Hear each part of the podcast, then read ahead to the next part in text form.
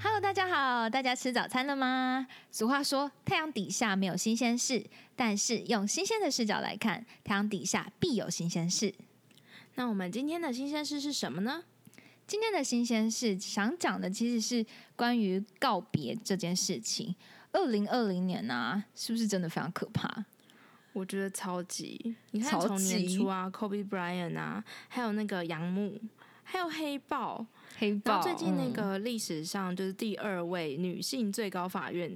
的那个美国大大法官、嗯嗯金斯伯格也是，还有小鬼啊，就是新闻很大，这样真的超多人离开的。对，然后这些离开，就是他其实没有什么规则，哎，不是说绝对的老或病，有的就是嗯，超级突然到会傻眼的那种。对，嗯，然后因为看了就是心情很沉重，我就忍不住去想说，我们除了难过之外，还可以怎么样面对这件事？告别有哪些可能？我们可以用怎么样的用自己的方式，好好的告别？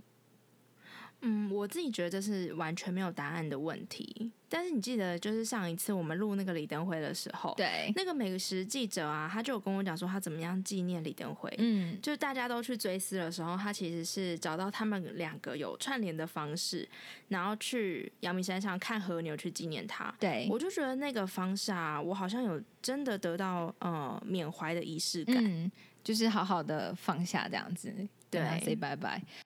告别的这个命题超大的，印度、埃及、希腊这些伟大文明啊，其实他们都有不同的告别传统。这一集我们会用大家比较熟悉的中华传统为例。如果大家对告别这个内容有兴趣，请在留言区评论，或到叶拉台湾的 IG 留言告诉我们，我们就会制作其他文明的告别内容和大家分享。我是燕燕，我是 Alicia，跟我们一起听台湾吧。叶拉台湾。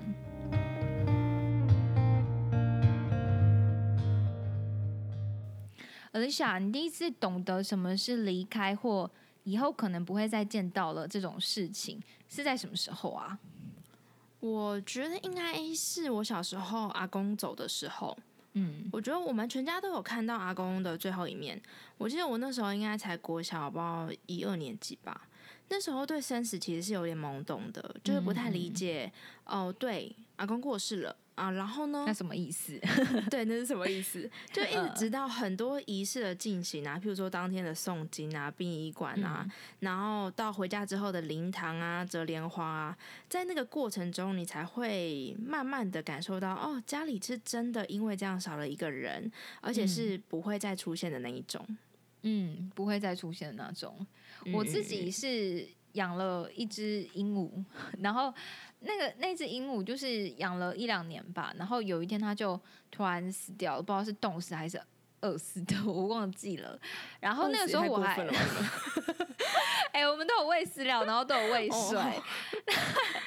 但就是那个那个小生命啊，我记得我就是取了一个很怂的名字，就叫做嗯。叫做小可爱。对不起，对不起，我就是那个，因为还小嘛，就是国小年纪，没有什么文学涵养，不太会取名字。嗯总之就是那只小可爱，他就有一天回家就发现，哎，这个这个这个这只鸟竟然倒在笼子里面。然后那个时候，就是我妈就是带我们去后面的，我们家之前后面就是很偏僻、很荒凉，就有很多的土。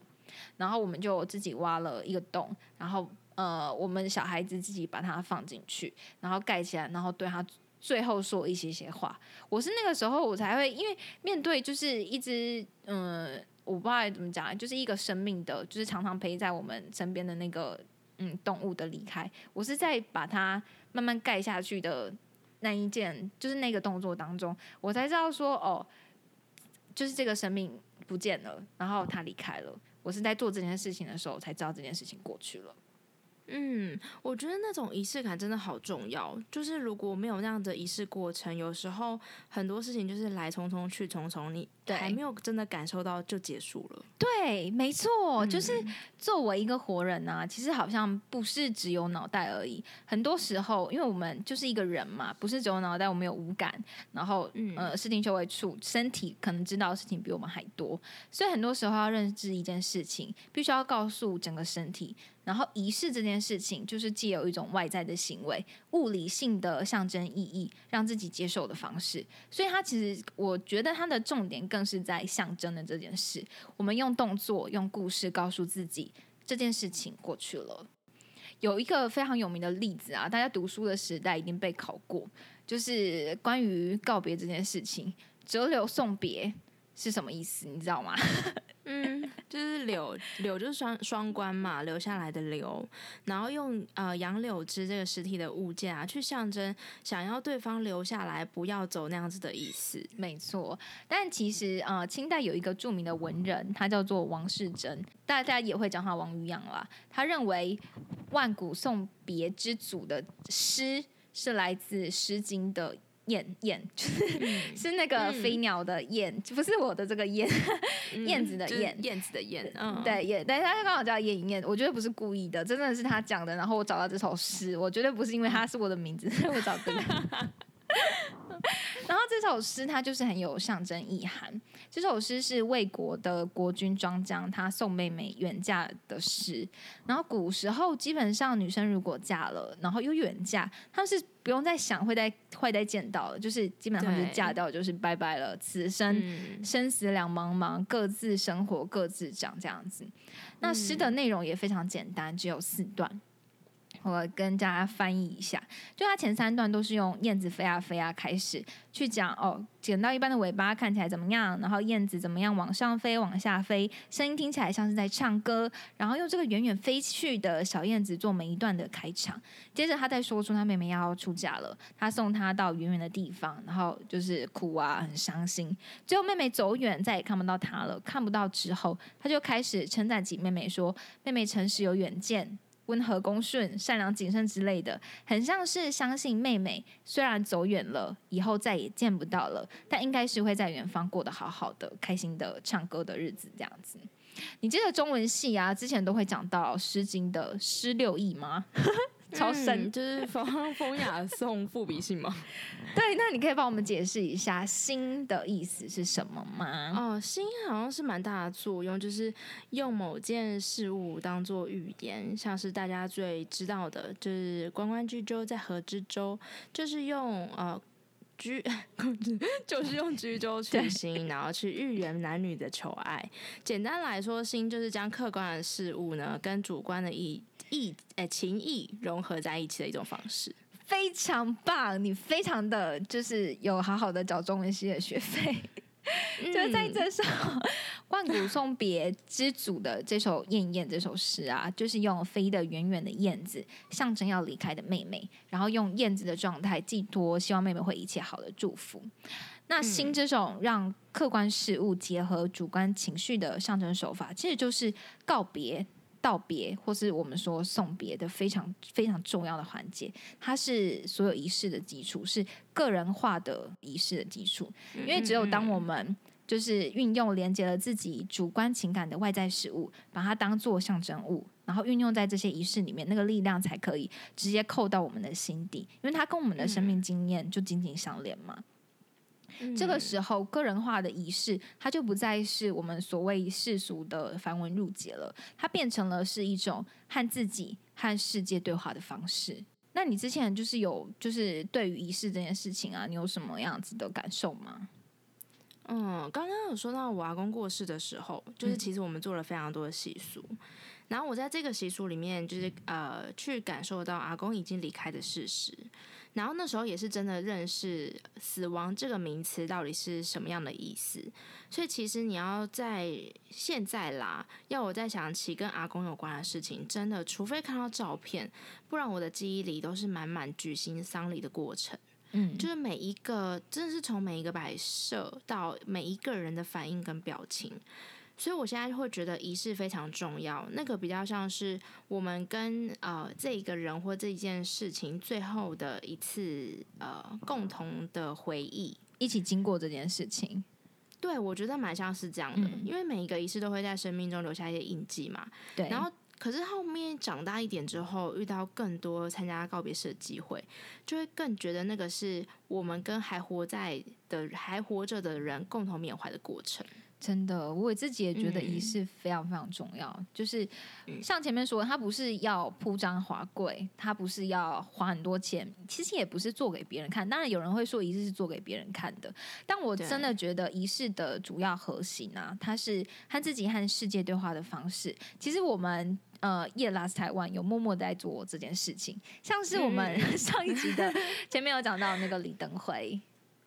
先工商，对，先工商一下。对啊，我们做李登辉先生那一集，就是其实是我们想要用自己的方式去缅怀他。就像那个美食记者，他用他呃去看河流这件事情去缅怀他，然后其实很多人是直接去现场呃去追思，就是大家都会有呃自己追思他追思跟告别的方式，所以大家有兴趣的话可以去听一下。对在前面。那个那一集的名字叫做《民主先生》，对，没错，厚道都不厚道了，对，厚道都不厚道了。那你自己用自己的方式告别完之后的心情是什么？我真的觉得每个阶段好像真的不太一样哎，就是像那时候小时候阿公的时候，呃，我还在学习，也还在感受，然后大了一点之后，遇到比较亲的人过往，就会先提醒自己说，嗯，这已经是非常人之常情会遇到的事情，一定要控制好自己的情绪跟思考，才能正面的去面对。可是因为呃，我自己觉得我还没有真正经历到那种很锥心之痛的过程，所以我现在讲可能不是那么准。嗯，我自己觉得，嗯，但我觉得告别真的是要一辈子好好面对的课题，就是小到一个宠物，然后大到一个就是你非常亲近的爱人，或是家人，或是自己的，就是把你养大的人。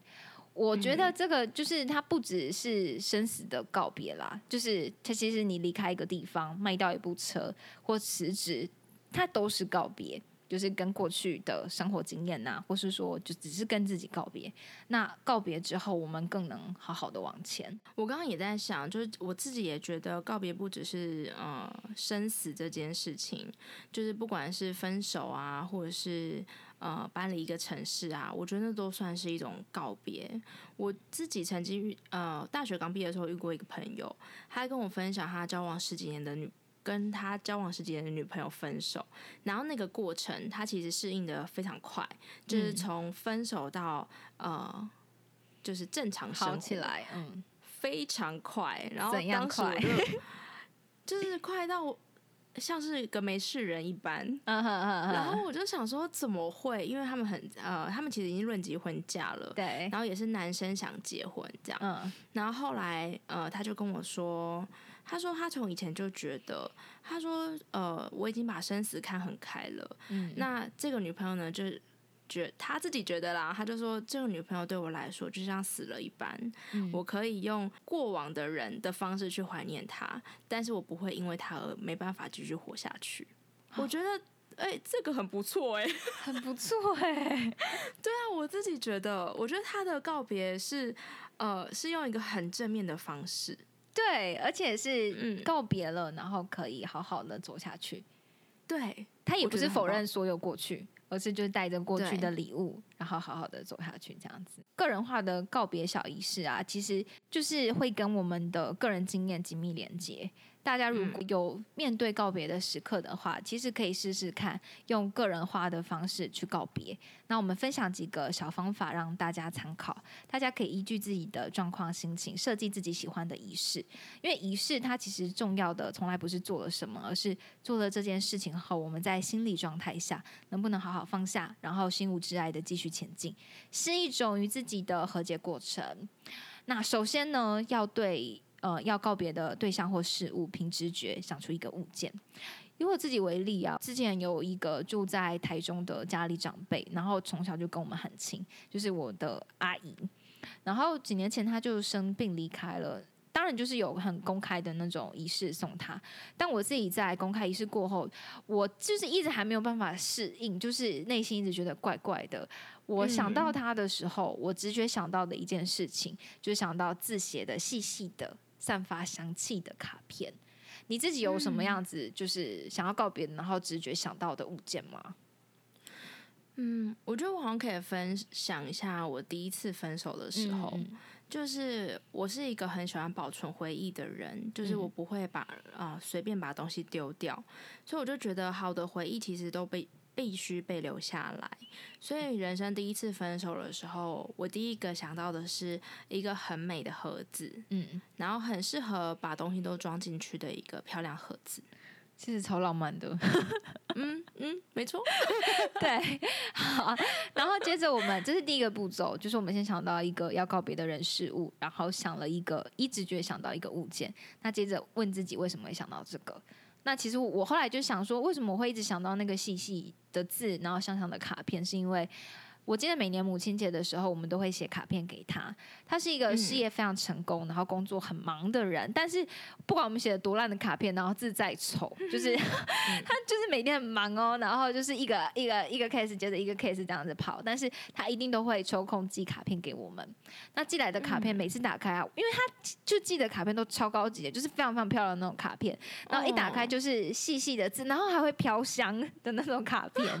他是会香的那种卡片。对，是会香的卡片，对对对，没错。那你呢？就是怎么会想到要装记忆的盒子？因为我会觉得，就是跟一个人相处的过程，就像我们之前讲的，我们跟人相处其实都是拼凑，然后就是经历过每一个的小事情，然后或者是他送你的一个小东西，我送他的一个小东西，曾经手写下的一句话，然后又或者是呃简讯，你知道那个年代都只有简讯的时候，对，那可能只能保存在手机里面，对。然后那些东西它没有办法被一一的量化，但我觉得那个盒子是很值得把它们封印在里面，因为你知道你以后不会再看到这个人。哦，真的。对。那最后面就是我们根据第二题的这个为什么去设计一下具体的行动。我就是后来准备了卡片，就是在他离开之后，就用黑色的笔写细细的字，写卡片给他。就是当然没有寄出去啦，不过就是写的时候内心会一直想着他，然后把所有想对他的话都写下来。我觉得那是呃一心入境播音的时候，一心入境就是他是把时间打散，然后明明知道最后会分离，但如果把时间倒转，还是会选择相遇相聚的那个电影。然后我看完那个电影的时候，我就是很很受感动，然后 然后就内心有很多话想要说，然后就写了卡片给他，然后把里面其实就是像平常跟他讲话那样，分享生活琐事啊，我最近做了什么事情啊，然后我有什么烦恼啊，然后我看了电影，我想到了什么，然后告诉他很高兴我们曾经有那么多的美好回忆。我就找了一个，最后就找了一个漂亮的信封，然后夹着一张香水纸放在一起。做完这件事情的时候，我就觉得，哎，我好像就是接受这件事情了，然后好好跟他告别了。那你呢？就是你的最后那个分手，你是怎么样子操作这个实验的？我我觉得蛮像的，但是因为其实我拉的时间比较长一点，就是我。我让那个盒子里面就装满了我们曾经的物品，但是其实我已经想好说，当它盖起来的时候，我会把它放在一个很深很深沉的地方，就是可能我只有呃大扫除的时候才会看到那个盒子。然后，所以其实我放下去之后，没有马上的盖起来收起来，我觉得大概花了一个月的时间，就是我每天会记录下我其实呃每一以前每一天都会跟他分享的事情，嗯嗯，然后或者是告诉他说。分开之后，呃，其实会自己会有哪些的想法，然后或者是或许我们在一起的时候，怎么样改变可以更好哦，像那样子类似的内容，然后我就会把它写下来。然后最后在一个月之后，我后来觉得其实时间也差不多了，你应该要回归一个很正常的生活。对，所以我就把东西都放放进去，然后盖起来，然后就把它收在我现在也不知道它去哪里了，反正就是收在一个 一直不会打开也不会打扫的地方。对，蛮好的。我但是我觉得那个的告别是让我对你来说重要的。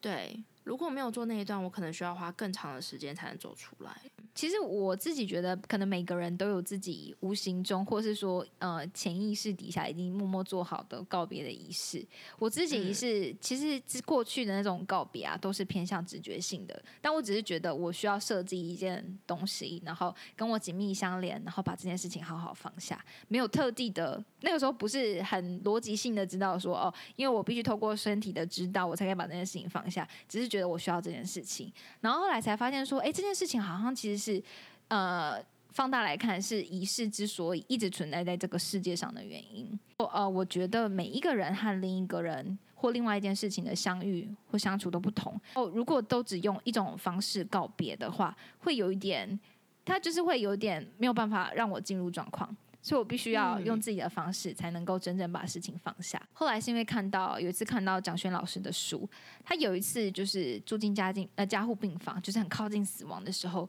他就突然醒呃在醒思生死的这件事情，他就写了一本书叫做《此生肉身觉醒》，大家可以找来看。然后他就写了没有死亡美学，生命只是随便活着，随便死去，所以。好好的对待告别这件事情，设计自己的告别仪式，它可以不用复杂，可以简单却很庄严。这种方式啊，就是告别的这一个设计的和一个完成，它就呈现了一种我们独有的观点。这个告别仪式，它就反映了身为生在二十一世纪的台湾人是怎么样理解和如何面对告别的。嗯，我觉得现在的人对告别或者是生死这件事情，其实看的是啊，应该可以说是比较开吗？我觉得应该是说，大家比较愿意去面对这件事，嗯嗯嗯，然后所以愿意去呃规划或者去思考怎么样的告别对我们来说才会是比较好的，对，然后更可以让自己带着过去曾经的养分走下去，这样子，对，嗯，没错。讲到后面就是变得有一点点 沉重，超级沉重。但仪式这种东西啊，其实就跟吃东西或听音乐一样，吃了才知道，听了才知道，做了才知道。在我的经验里面，可能也有 Alicia 的经验，就是透过自己设计的仪式，我们更容易接受任何已经发生的事情，重重拿起，然后可能轻轻或重重的放下，然后推推荐给大家。对，如果大家就是自己也有设计自己的仪式，属于你自己的，欢迎你跟我们分享你的故事。对的，然后呃，我们今天的就是新鲜事就到这里喽，跟大家复习一下，如果真的有一件事情想要告别的话，不管是就是呃你喜欢的艺人，或是说你的宠物，即将要迈入人生的另外一个阶段的话，都可以好好的跟过去的自己告别。那告别呢，就是想一个直觉的对象，想一个物件，然后接着问自己为什么，再设计一件行动。那透过这三个步骤，我们就可以跟我们可能更可以跟自己好好和解，然后好好告别。我们今天的新鲜事就到这里了。然后我们有 IG 哦，只要搜寻耶，就是 Y A，然后打一个惊叹号，就会找到我们耶 Last Taiwan。那 IG 上除了会预告节目资讯外，平常我们也会分享各式各样的文化冷知识，欢迎大家点进去看。如果喜欢的话，就 follow 起，呃，就 follow 起来；但不喜欢的话，也可以听我们的 podcast 就好。希望大家喜欢啦。那我们的节目啊，每周会固定在周五八点零八分八秒播出。喜欢这个节目的话，就大力的按下订阅吧。我们也有那个 First Story 的打赏箱，就是欢迎大家各式的打赏了。对，没错。那么就下次见喽，下次见喽，拜拜。